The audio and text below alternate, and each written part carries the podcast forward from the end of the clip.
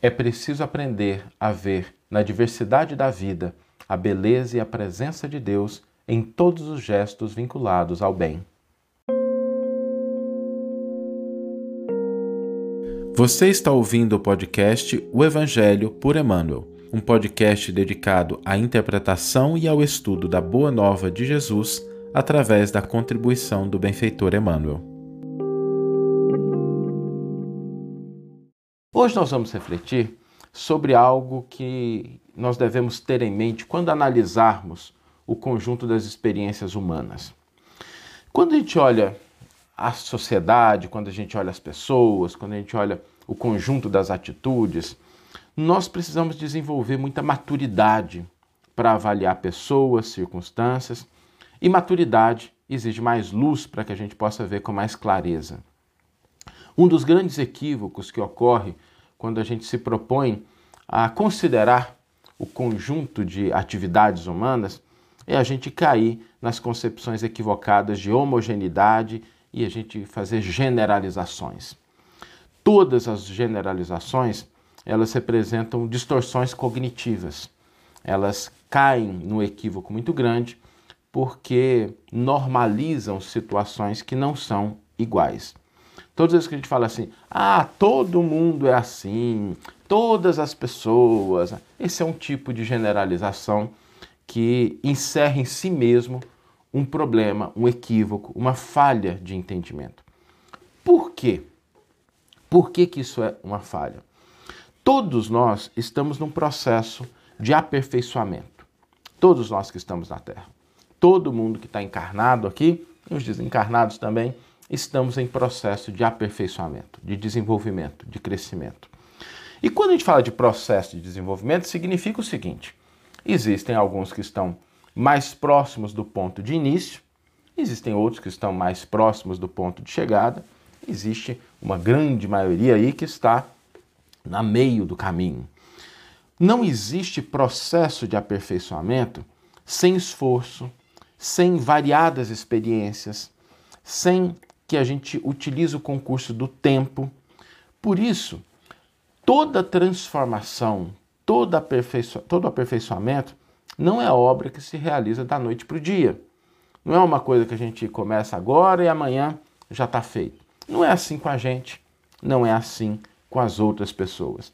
Até no mundo material a gente observa isso da natureza. A gente semeia alguma coisa e leva um tempo até que aquilo frutifique. A gente vai construir uma obra, um edifício, e leva tempo até que ele esteja concluído.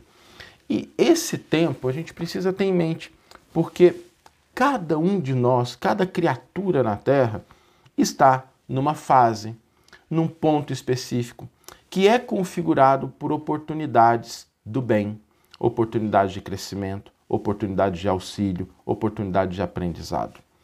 O que caracteriza a nossa individualidade, nós sermos seres únicos, é um conjunto de experiências, de valores, de propósitos, de situações que define como individualidade cada um de nós. Não existem experiências iguais, não existem valores que são 100% harmonizados, não existem os mesmos propósitos, as situações são diversas. Mas em cada uma dessas circunstâncias, nós podemos buscar um denominador comum, que é a oportunidade de fazer o bem. Quando nós começamos a olhar dessa forma, a gente começa a perceber duas coisas importantes. A beleza da diversidade, que possibilita que cada criatura possa ter a sua trajetória, o seu caminho, o seu desenvolvimento. Inclusive a gente pode escolher a nossa trajetória, a nossa jornada. Isso é único.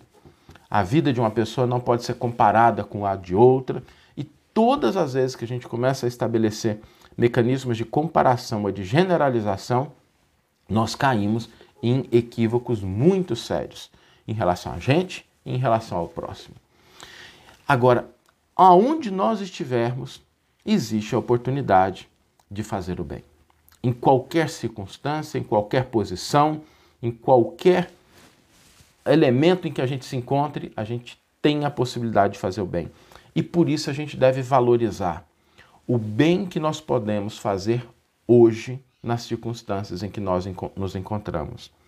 E valorizar o bem que é feito pelo outro nas circunstâncias em que ele se encontra.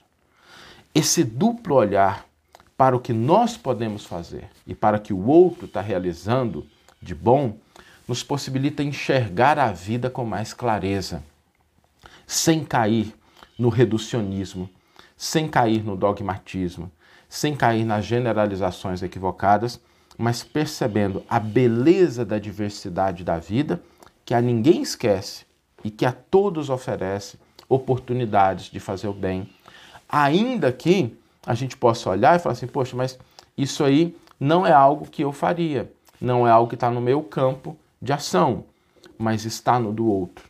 E a gente precisa aprender a enxergar isso para que a gente possa ver a vida com mais maturidade.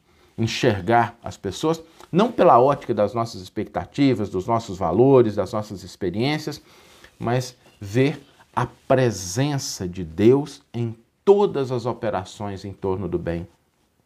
O que muda de maneira drástica quando a gente começa a enxergar dessa maneira é que a gente enxerga com mais clareza a presença de Deus em todas as circunstâncias. Porque a gente vai olhar alguém que está no começo da jornada, que ainda é capaz somente de dar os primeiros passos, exercitar as primeiras atitudes, mas ali a gente vai vendo a presença de Deus. A gente vai ver alguém que consegue fazer grandes coisas e ali nós vamos enxergar a mesma presença de Deus. A gente vai olhar para a gente para as nossas possibilidades, para os nossos recursos, e a gente também vai enxergar a presença de Deus. Por isso, ver a vida com maturidade significa enxergar na beleza da diversidade o mesmo Deus, as mesmas oportunidades, as mesmas circunstâncias que nos favorecem o crescimento e aperfeiçoamento a partir do ponto único, exclusivo, singular em que cada criatura se encontra.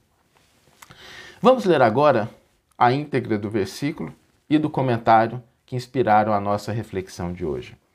O versículo está na primeira carta que Paulo endereça aos Coríntios, capítulo 12, versículo 6, e nos diz o seguinte: Diversos modos de ação, mas é o mesmo Deus que realiza tudo em todos. E Emmanuel intitula o seu comentário diversidade. Sem luz espiritual no caminho, reduz a experiência humana a complicado acervo de acontecimentos sem sentido. Distantes da compreensão legítima, os corações fracos interpretam a vida por mera penitência expiatória, enquanto os cérebros fortes observam na luta planetária desordenada aventura. A peregrinação terrena, todavia, é curso preparatório para a vida mais completa. Cada espírito exercita-se no campo que lhe é próprio, dilatando a celeste herança de que é portador. A força divina está operando em todas as inteligências e superintendendo todos os trabalhos. É indispensável, portanto, guardarmos muito senso da obra evolutiva que preside aos fenômenos do universo. Não existem milagres na construção repentina no plano do espírito, como é impossível improvisar de momento para outro qualquer edificação de valor na zona da matéria. O serviço de iluminação da mente, com a elevação dos sentimentos e raciocínios, demanda tempo, esforço, paciência e perseverança. Daí a multiplicidade de caracteres a se aprimorarem na oficina da vida humana. E por isso mesmo, a organização de classes, padrões e esferas em número infinito, obedecendo aos superiores desígnios do Pai.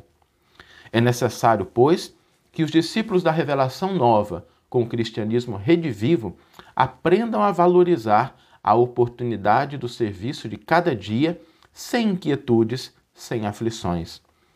Todas as atividades terrestres enquadradas no bem procedem da orientação divina que aproveita cada um de nós outros, segundo a posição em que nos colocamos na ascensão espiritual. Toda tarefa respeitável e edificante é de origem celeste.